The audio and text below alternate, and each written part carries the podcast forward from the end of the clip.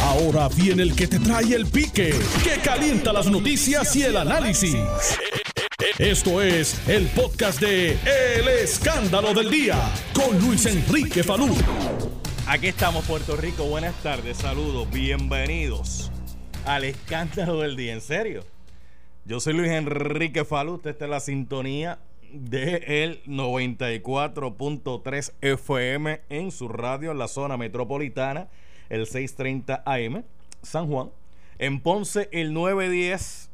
En Mayagüez, el 760. En Arecibo, el 1280. Gracias por la sintonía. Hoy es miércoles, miércoles 3 de junio de 2020. En breve estará con nosotros el representante José Enrique Quiquito Meléndez y el representante Jesús Santa, que son parte del panel eh, de los miércoles aquí en El Escándalo del Día. Muchas cosas interesantes pasando en Puerto Rico y, y cuando no, ¿verdad? En Puerto Rico siguen pasando cosas interesantes y en los Estados Unidos continúan las protestas por el asunto radial. Mira, Pedro Juan, ¿dónde tú estás? En el pasillo. Eh, saluda, mijo. Este, mira, ábrele, ábrele ese desde allá para que se escuche Pedro Juan, porque está desde el pasillo. Sí, quédate desde el pasillo, porque hay distanciamiento físico. Eso Sí. todavía. Saludos, Falú. ¿Por dónde tú andas? Por el pasillo. Tenemos algo que hacer ahorita. Vi- ¿Viste lo que estoy nuevo? ¿Eh? Sí, te, te- te explico ahorita, te explico Ajá. ahorita. este, ¿Y qué ha pasado? ¿Todo tran- tú, tú- tú- no has viajado, ¿verdad? No, hace no, tres no, meses. No, no, no, has ido a la Florida nada. No, hace tres meses. No, y aquello en la Florida está caliente también. Este, Está malo. Florida, Nueva York, este, Minnesota. eh, bueno, prácticamente. Ayer la, la protesta en Orlando fue masiva. Sí, sí, y cada día, se, cada día se suma más gente, pero es que este tema del asunto racial en la nación americana es un tema de primer orden y no nace, eh, ocurre en todas partes del planeta Tierra, pero obviamente la nación americana todavía tiene que ver esto con mucho de, de- de- de- las heridas que quedan después Ay, de... bien, ¿qué es esto? ¿Qué cosa?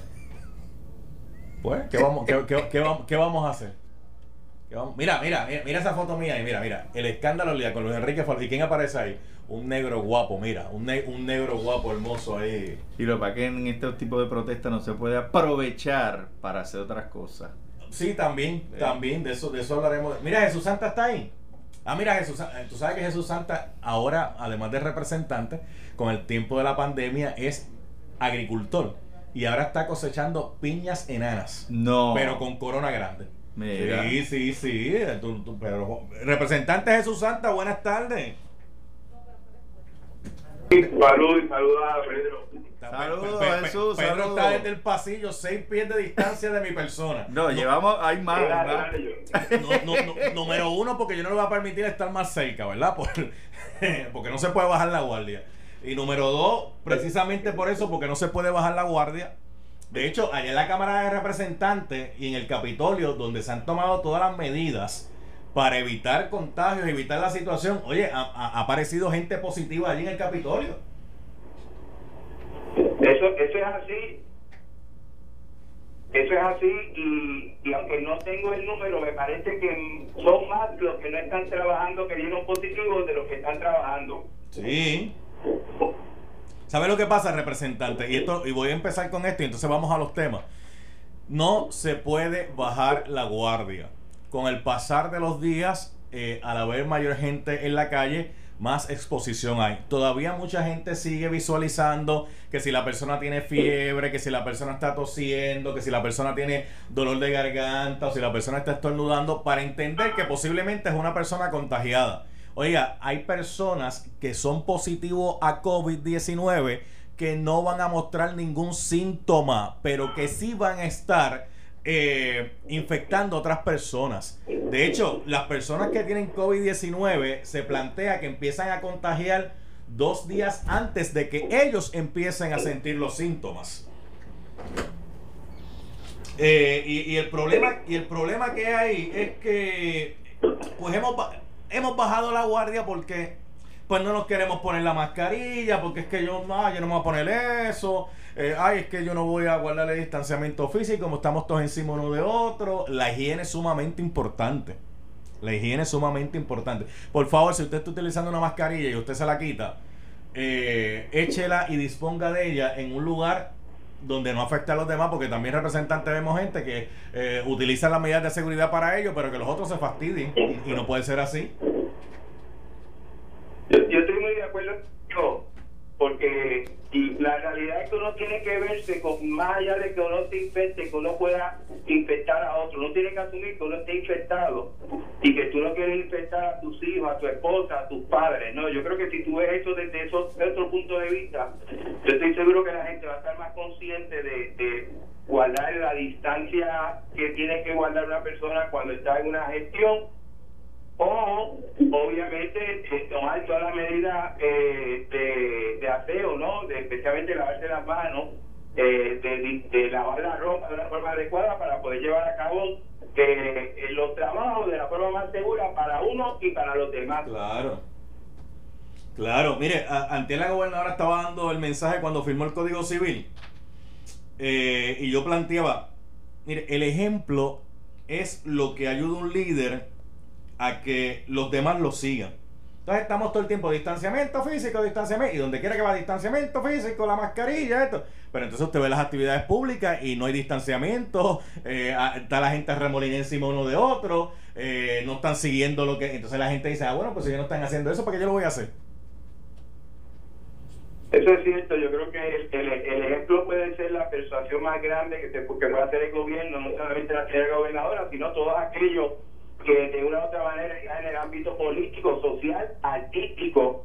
Yo creo que los artistas han sido bastante eh, enfáticos en seguir las reglas, más cuando inclusive su concierto y su forma lo hacen mediante, mediante los medios de, de las redes, ¿no? Zoom, Skype.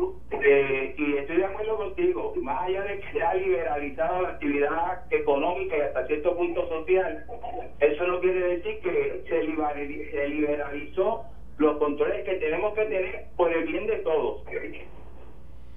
Sí. Bueno, pero bueno, eh, lavarse las manos con agua y jabón constantemente. eh, si no, pues utilizar un sanitizador. eh, utilizar la mascarilla. La mascarilla, el propósito que tiene es que si todo el mundo utiliza una mascarilla, estamos protegiendo al otro. Porque realmente las mascarillas de tela y las mascarillas estas quirúrgicas, realmente a quien protege es al otro. Pero la máxima es que si todos utilizamos una, nos estamos protegiendo entre sí. A menos que usted utilice, a menos que usted tenga la mascarilla N95, que esa es la cara, pero es- es que esa es la que la que sella y evita que un 95% de las partículas pues puedan usted las pueda respirar, pero esa conversación la podremos tener ma- más, adelante. El distanciamiento físico es importante porque aunque usted tenga la, la- la mascarilla, eh, si usted de los que estornuda a boquejarro o usted tosa a boquejarro, eh, esas partículas se quedan ahí, pueden llegar a la otra persona. Pero eso lo dialogaremos más adelante. Pero lo cierto es que la- los números siguen aumentando. Fí- Fíjese que los números del Departamento de Salud, cuando usted ve los numeritos, eh, pasan la semana, siguen aumentando y tenemos que recordar que los números que presenta el Departamento de Salud no son en tiempo real. No es que, no es que hoy yo identifique que hay 4000, es que hace semanas yo vengo haciendo ese conteo y hoy puedo decir que hay 4000. O sea que no es en tiempo real tampoco. Mire, representante, ¿dónde usted anda? Que oigo ahí sonido como si estuviese en la calle. Estoy en la calle, tiro a mi oficina para hacer unas gestiones allí y Ok. entonces regresar a, a Cagua. ¿Va en carro o va en guagua? Estoy en mi carro. Ah, porque andan buscando una guagua. Di- di- Dicen que hay una guagua que no aparece. este y, y- y- y di- Dicen que no se sabe dónde está. Y es imposible que una guagua de 250 mil pesos no sepamos dónde está. Fíjate, yo que voy por la autopista estoy mirando a todos lados y no veo esa guagua tampoco. ¿No? Pero si identificar dónde está esa guagua no, no puede ser tan difícil. Eso, eso, mire, eso hay que, eso hay que llamar al, al que se contrató para que, le- para que la modificara. Mira, nosotros contratamos para este vehículo. Este vehículo tenía que llegar a Puerto. ¿Dó- tú- ¿Dónde está el vehículo? Ah, no, no, mira, nosotros entregamos el vehículo. ¿A quién se lo entregaste? Pues mira, se lo entregamos al Departamento de Seguridad Pública. Ah, ok, chévere, vamos al Departamento de Seguridad Pública. Janel, dice el, el que el, el del contratista que le entregó la guagua, que se la entregó a ustedes. ¿Dónde está la guagua? Entonces Janel dice, ah, espérate, ¿dónde está la guagua? Y Janel te dice, pues mira, la guagua está aquí o está allá. Pero, eh, pero eso que al día de hoy estemos discutiendo que no se sabe dónde está, ¿cómo es eso? Bueno, vuelvo a y no hay un de gobierno, eh, las cosas más fáciles inventarios de materiales. En el caso de la guagua es grande, que es costosa, que ya se había caído a la luz pública a su situación y que, y que pues 250 mil dólares están por ahí sin saber dónde, que demuestran cierto tipo de dejadez en cuestiones de, de, de lo que tiene que ser la función del gobierno, más allá de que en un momento dado, recuerdo en este programa, se criticó el, el, el costo, ¿no? Y, se Mm. criticó, y se criticó la razón por la cual se compró. Yo, yo, detrás, yo detrás de esto, de todo esto, veo otra cosa, y a mí mismo lo voy a explicar por qué. Y lo voy a atar a los muebles. ¿Cómo es que no se sabe dónde está? co- ¿Cómo es que no se sabe dónde están los muebles? Por favor, si eso, tú sabes, eso es como levantar el teléfono y decir, mira, fulano, tú estabas aquí a cargo de esto. Eh, falta este material, ¿dónde está? Ah, pues mira, ese material está guardado en este almacén, está aquí. Ah, no, mira, ese material se lo llevaron. Pero tampoco puede ser tan difícil uno ave- averiguar esas cosas, pero como que han soltado estas cosas que tienen que ver con Rosselló, porque como es llamativo y hay mucha gente que se enfoca en eso, como que se desvían otros temas, por ejemplo, este, bueno, ¿quién, al final de cuentas, ¿quién mandó a comprar los 38 millones de dólares en las pruebas de COVID? Todavía nadie sabe. Por eso. ¿Quién dio la autorización de Fortaleza? Por lo menos oficialmente no se sabe. Por eso, y entonces, entonces lo hemos dejado ahí, nadie más ha preguntado sobre eso. Nos movimos de tema y entonces estamos buscando ahora cosas que se han perdido, que supuestamente se han perdido. Bueno, la- lamenta- lamentablemente eh, hay ta- también, mira, Pablo, es que hay tantas cosas que suceden. Que inclusive cuando tú estás evaluando una en profundidad sale otra que es igual o peor. Y, y eso yo no sé si se hace por estrategia para salir de los temas o sale porque, porque esto ha sido un desastre. La realidad es que eh, eh, yo no he visto tantas cosas, tantos escándalos, tantas situaciones, por decirlo así, en tan poco tiempo y sobre todo en un solo cuadrillo. Mire, mire, mire, mientras usted y yo hablamos, hay miles de puertorriqueños allá afuera que todavía siguen teniendo problemas con el Departamento del Trabajo. Ayer, cuando yo salí del programa, me di la vuelta otra vez por el Servicarro del Centro de Convención y todavía que yo estaba empaquetado allí. Después de como de las dos o tres, empezó a bajar la, empezó a bajar la cosa eh, y lamentablemente, más o menos en ese mismo horario fue que ocurrió el accidente de la avioneta que triste y lamentable por demás, ¿verdad? Dos personas que pues lamentablemente perdieron la vida, que en paz descanse. Un tercero que está herido, está recibiendo atención. Pero entonces eh, abrieron en Cagua, van a abrir en Ponce, hay otro por allá, pero se- seguimos en el modo del servicarro. Y el servicarro lo que es es un- una línea en el proceso bu- burocrático adicional, que todavía nadie me ha podido explicar cómo eso agiliza los procesos y después que se recogen todos esos papeles, hay que llevarlos a hacer un data entry. Bueno, mira, de hecho, aprovecho para indicar que en Cagua está en el Solá Morales, están de 7 de la mañana hasta las 12 del mediodía y que van a estar hasta el próximo miércoles. En el Sola el Morales. el anuncio, estoy de acuerdo contigo. Yo creo que lo más que hace el servicarro quizás es que llegue una documentación que a través de los sistemas no llegaba. Pero el proceso que hay que seguir es el mismo o peor, porque es manual. Y uno esperaría que el sistema en línea sea más rápido que el sistema manual, pero como el sistema en línea lamentablemente no funciona y como que no hay actitud o, voluntad para hacerlo funcionar, pues no han tenido otra opción que hacerlo por la- con una edición antigua. Y déjeme decirle algo. No, ya mucha gente ha logrado recibir uno, uno que otro dinerito. Pero entonces el problema es que después que le llega lo primero, ahí se trancan, porque entonces el sistema no le da para reclamar las próximas semanas, el sistema no le da para reclamar las extensiones, el sistema no les da para eh, cambiar este, los puntos controvertibles. O sea, hay, hay, tan, hay tanto dilema, tanto dilema, y de momento aparecen estas noticias por ahí que uno pensaría que como que alguien quiere desviar la atención de lo que aprobaron el Código Civil. eh, Código electoral. Tenemos el código electoral está, eh, no, ese todavía están ahí porque la gobernadora lo mandó a parar, pero hay que estar pendiente a eso. Hay un nuevo secretario del Departamento de la Familia, todavía no hemos confirmado el secretario de Estado, o sea, hay muchas cosas pasando que mucha gente se pregunta en qué etapa están. Pues, hay cosas pasando dentro de la pandemia, hay muchas cosas aprobándose cuando el, público no puede ni manifestarse, eh, hay muchas cosas ocurriendo y como tú dices se diluye. Eh, sé que suceden muchas cosas porque lamentablemente este gobierno y, y- y es la realidad cada vez sale una situación y lamentablemente no es positiva que si fuera positiva estuviéramos celebrando todo el mundo pero a veces suena que hay una estrategia de que el issue que salga tratar de aminorarlo con otro issue Mire, por ejemplo, por ejemplo, estamos, fo- estamos enfocados en la guagua y, y- en los catres. Digo, eh, sí, si no, eh, había unos catrecitos que estaban allá en la mudanza. Este, uno tiene que preguntarse muchas cosas, pero estamos enfocados en eso. Entonces, de momento sale que allá en, en energía eléctrica le aumentan 80 mil billetes a Pérez Canaval y eso, pues, sí, lo discutí. Y, pa- y pasa con ficha.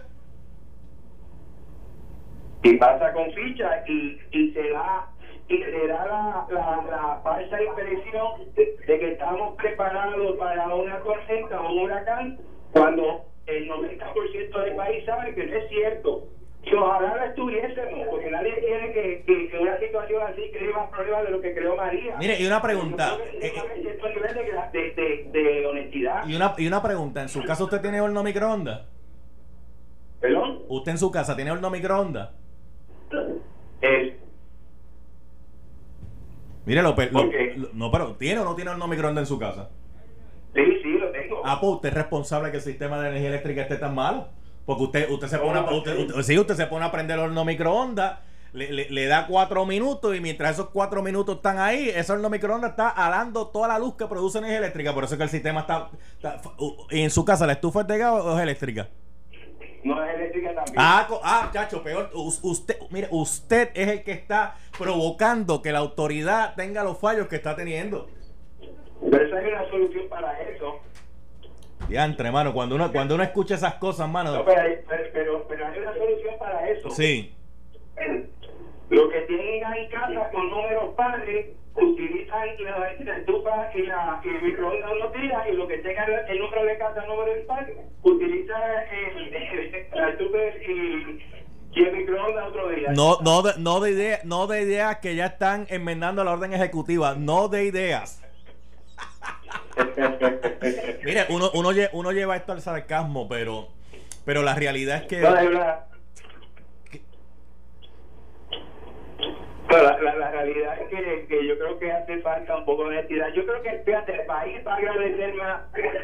Y, y, esto sería una sugerencia al, al ingeniero eh, Ortiz, diciéndole: Mira, y la pregunta es que estamos hoy mejor preparados que, que en el 2017 para enfrentar un huracán, es cierto.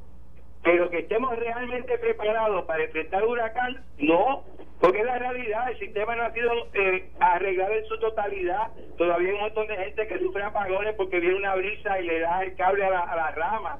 Todavía hay bajo voltaje en algunas áreas. O sea, y eso quita credibilidad dentro de la baja credibilidad que tiene el gobierno. Y yo, y yo creo que la gente agradece más que te digas la verdad a que trates tú de vender un país que no existe.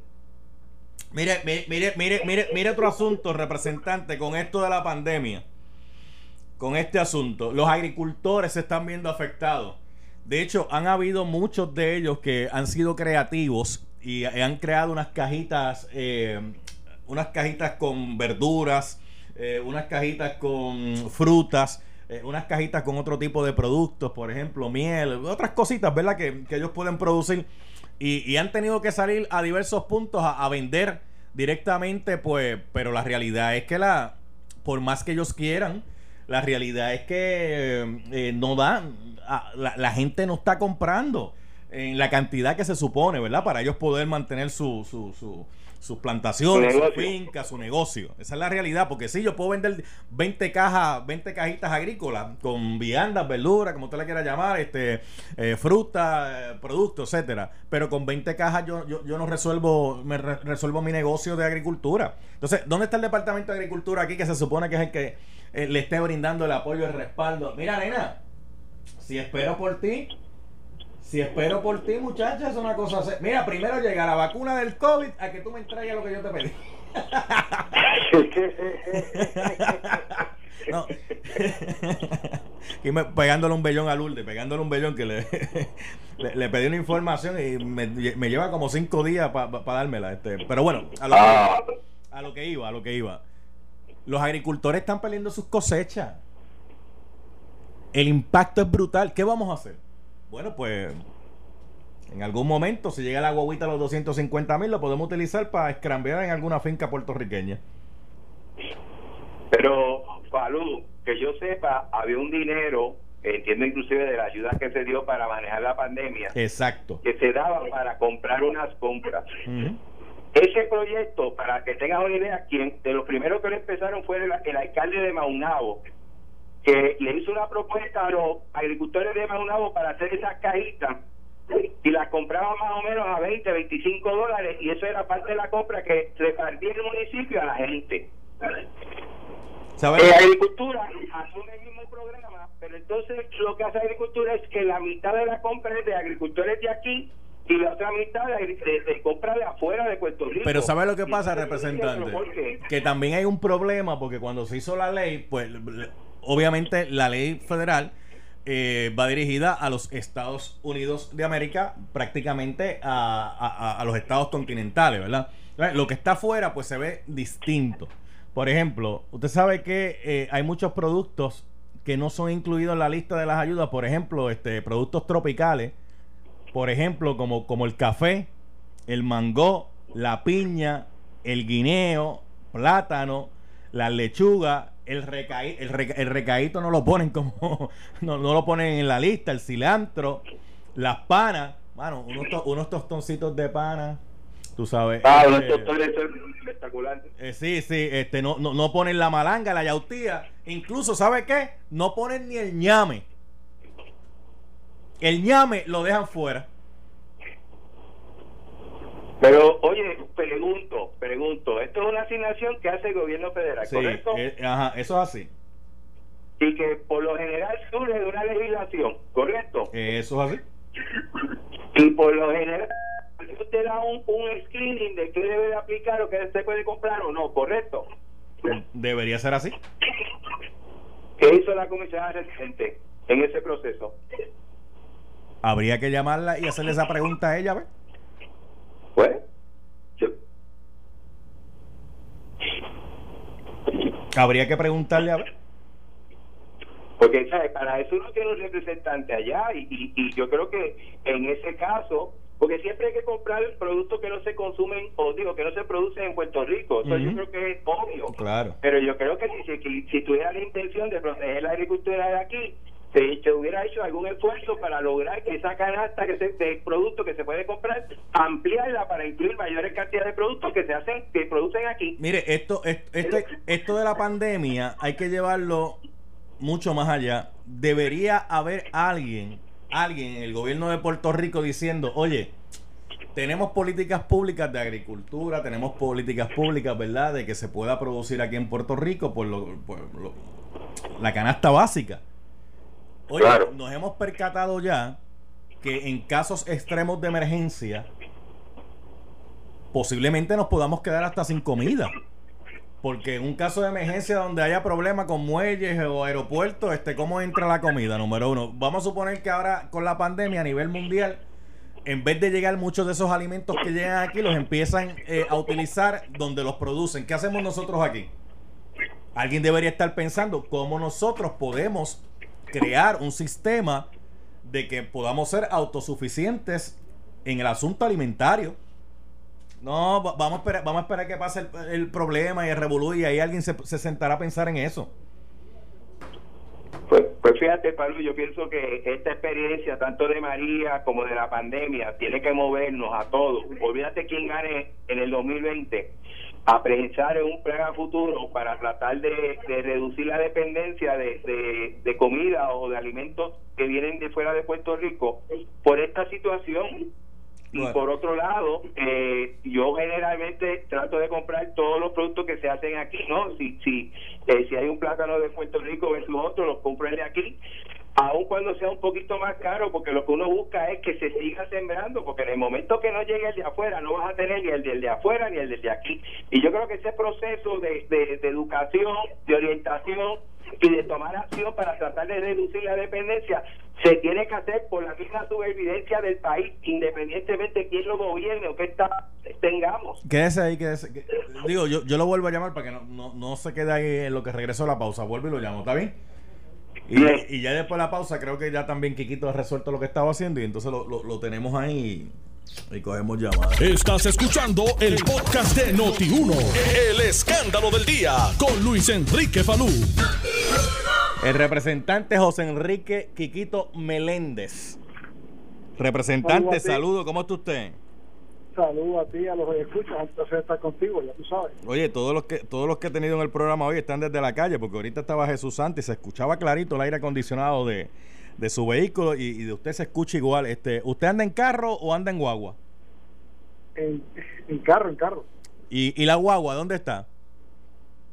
No, es en carro, en, que, es la, en la guagua que tengo, el carro, ¿sabes? sí, la. No, sí, usted no, usted no la cogió, no la cogió.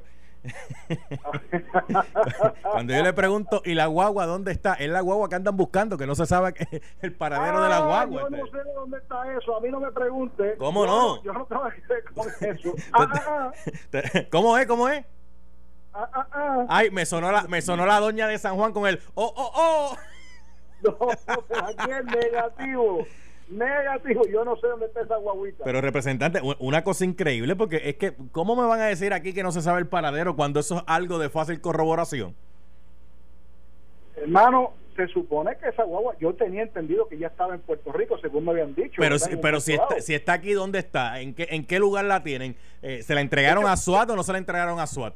Oye, seguro, se, supuestamente, ¿verdad? Y yo recuerdo que tú, yo estoy seguro que tú recuerdas los, los partes de prensa, se había dicho que eso estaba en el cuartel general y que se le había entregado y que a SWAT, fuera de ahí, yo no sé más nada.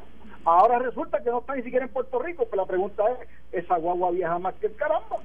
¿Más que qué? Eso mismo. No, es que como tengo unos audífonos aquí puestos y, los, tengo conectados al teléfono, no me había percatado que no están conectados acá al sistema, espérate. Este, ay, mi madre. Digo, pero eso es fácil de corroborar y, y saber, porque son 250 mil. Oye, aquí, aquí los chavos se pierden por relajar. No, no, pero mira, eso, eso me parece, esto es uno de los dichos más absurdos que yo he escuchado, porque la realidad del caso es que, número uno, la guagua no se debió comprar. Pero ya que la pagamos y la compramos, fantástico, ¿dónde está la guagua? Eso, eso, oye. Mire, y, y, hablando de, y hablando y hablando de cosas perdidas, hablando de cosas ¿usted sabe dónde está el Playar? Los columpios, ¿saben dónde están? Este, ¿Saben dónde están la, las camitas, las cunas y eso? ¿Y qué es eso? Bueno, que en la fortaleza supuestamente ahí no saben dónde han ido a parar y que y que y que unas camas que compraron, unos matres, que si unos playar, este. Pues mira, vi, vi la nota este y parece ser que se radicó una querella sobre ese particular, porque eso si se compró con dinero público es parte del inventario de la mansión. Y si ese es el caso, pues hay que averiguar dónde están. Mire, representante, venga acá, este, porque esas dos noticias salen que están relacionadas a la administración de José yo.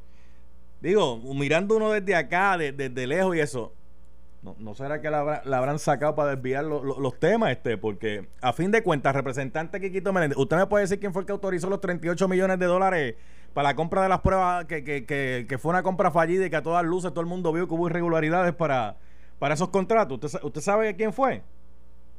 No, la, realidad del caso es que según la información que salió de la, de, este, de la Cámara de Representantes, esos fueron funcionarios del Departamento de Salud. Sí, pero ¿quién? Con ¿Pero quién? ¿Quién? ¿Quién? quién Allí todos declararon y todos dijeron que, que, que ninguno de ellos fue. Pues no fue nadie. Por eso, porque, porque todos los que se sentaron allí a declarar dijeron que no, que, que ellos no fueron, que no, eh, alguien tuvo que haber sido.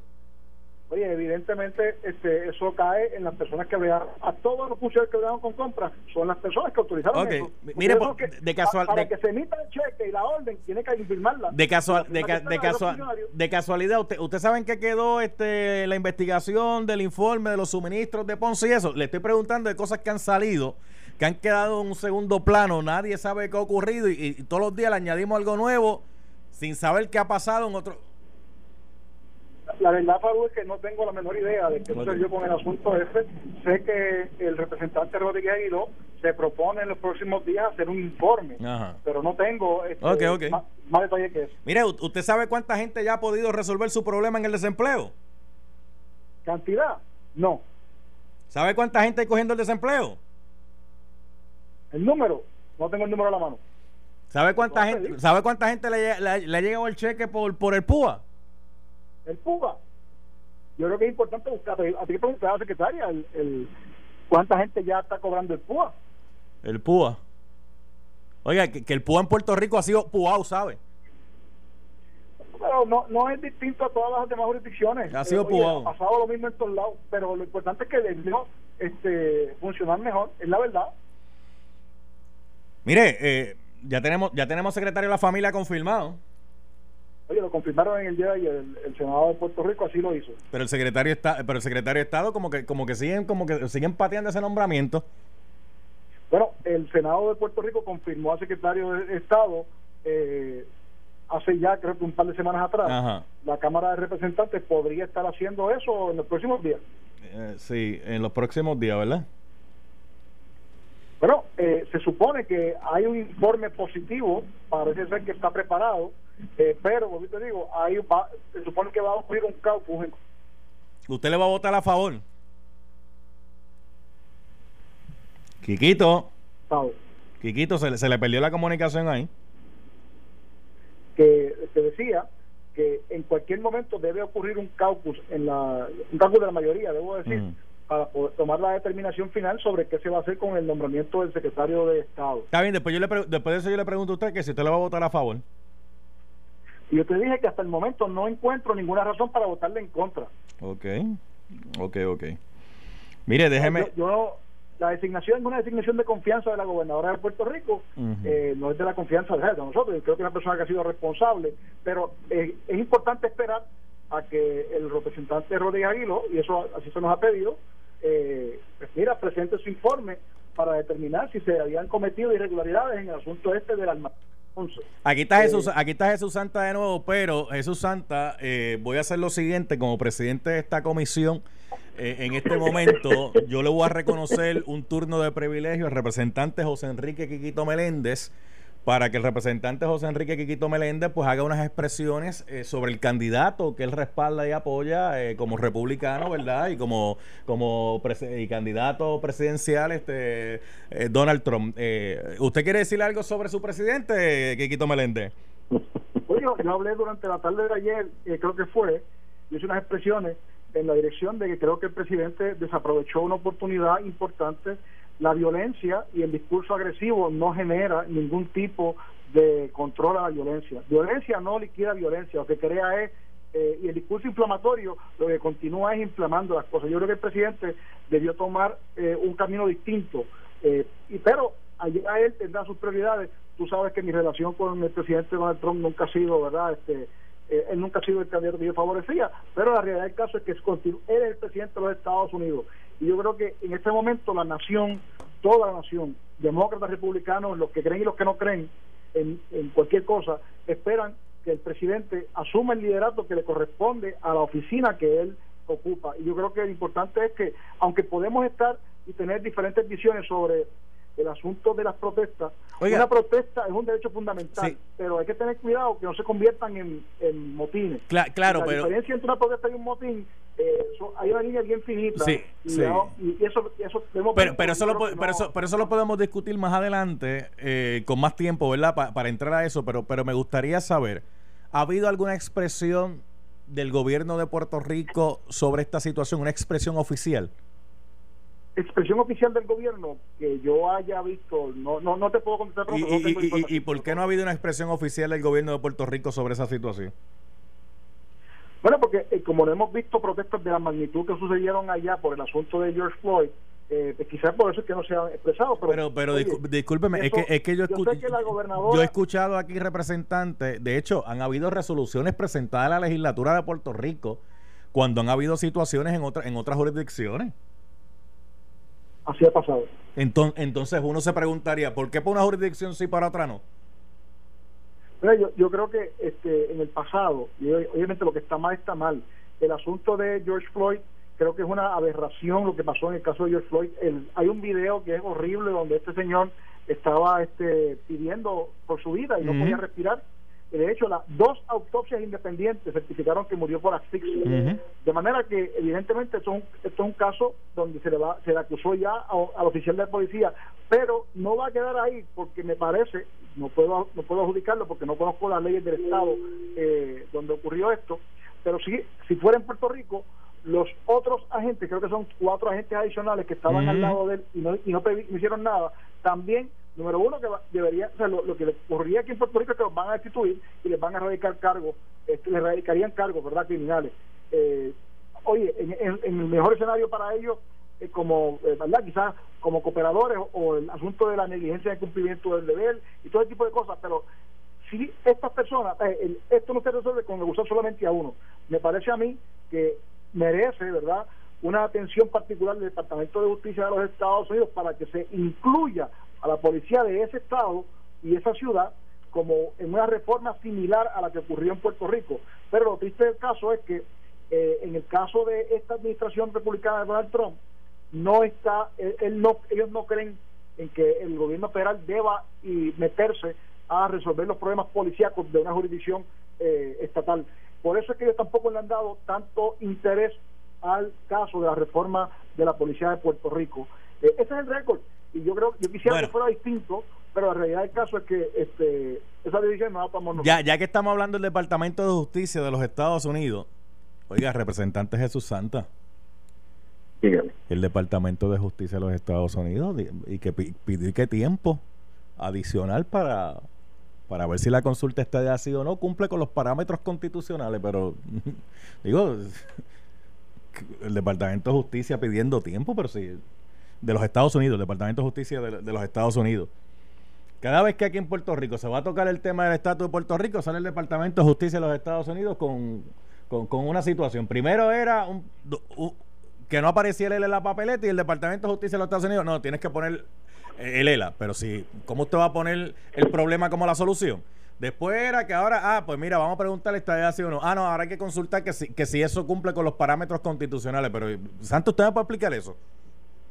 Mira, la realidad es que no, no tiene mucha explicación eso. Lo que sí es que han sido consistentes de cada vez que se le ha consultado algo, tanto en el plebiscito del 2017 como el que se pretende hacer ahora en el 2020, siempre han pedido tiempo eh, en ocasiones dejan pasar ciertas fechas que acá en Puerto Rico tienen que cumplirse para poder tomar acción.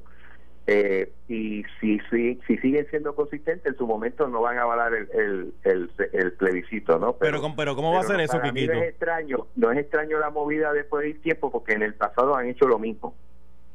Pero ¿cómo así, Quiquito? Este, no sé, eso, eso es como que dilatar los procesos. Mira, eh, oye, este, esto es como, lo resumo de esta siguiente manera, uno no es un billete 100 que le caen a todo el mundo, hay gente que quiere y hay gente que no nos quiere. Eso, eso pasa en, todo, con todo tipo de relación social. Pare, pare, no, pare, no, para ahí, no, no, lo tire tan liviano, porque si lo tira ahí, lo deja ahí, sigue, no.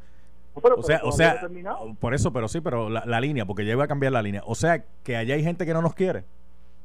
Oye, mira el revolú que hay allá, no se quieren entre ellos mismos allí, hay, un nicho racial del caramba.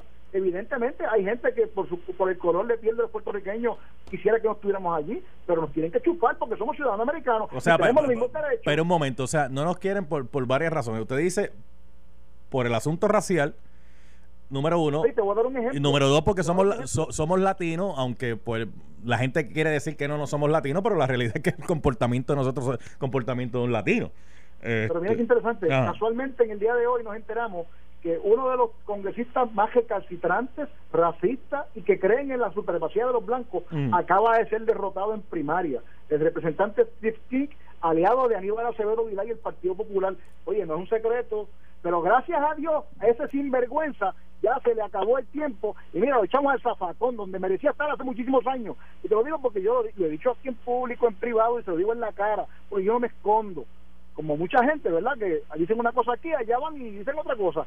Pero la realidad del caso salud es que el asunto del Departamento de Justicia con el federal, con el plebiscito, mira, a mí me cuesta entender, ¿verdad? Este, y creer que ellos vayan a, a decir que esto sea inconstitucional, porque no va con la constitución, porque eh, esta es la misma pregunta que se le hizo a Alaska justamente antes de entrar a la Unión y la misma pregunta que se le hizo a Hawái y de hecho se hizo a, a, 37 jurisdicciones que finalmente este, son estados el, día de hoy que completaron los 50 de manera que cómo tú me vas cómo, cómo ellos pueden tan siquiera concebir o alguien en su sano juicio pueda concebir que la pregunta que fue buena para algunos ahora no sea buena para nosotros así que yo creo que fuera de ahí los populares pueden buscar la forma y, los antiestadistas de buscar la manera de que el Departamento de Justicia dirate lo que dé la gana. Pero nosotros no, por lo menos yo, mi posición es que no hay que esperar por eso. representante. La pregunta es una pregunta digna que se le ha hecho a otras jurisdicciones y se ha cumplido. Mire, ya se me acabó el tiempo, representante. Se puede quitar la venda del puño. Se puede quitar ya la venda del puño. Oye, sonó ahí el invader. No, porque ese charlatán. Pero, pero, en una lucha. Es a, rayo, pero yo, solamente le pregunté. Usted ha salido ahí que si el para de Acevedo Vilá y se puso molesto y todo parentillo, pero tranquilo. yo no sabía que Acevedo Vilá tenía más aliado en el Partido Republicano que Jennifer, que es la Republican President Woman, no sé qué de aquí, pero nada. Mira, estoy contento y celebrando. Hoy hoy hoy se celebra. Hoy se celebra porque Steve King dejará de ser congresista. Ay, mi madre. Vámonos para que para, que la contentura no se la acabe. Mejor vámonos. Vamos a recoger, vamos, a recoger, Nelson. Vamos, vamos, vamos a recoger. Gracias, Kikito. Gracias, Jesús Santa, por haber estado. Gracias, un placer. Sí, vamos a recoger. el representante, quítese la venda del puño ya que se acabó el programa. Eh, esto fue el podcast de Noti 1630. El escándalo del día con Luis Enrique Falú. Dale play a tu podcast favorito a través de Apple Podcasts, Spotify, Google Podcasts, Stitcher y notiuno.com.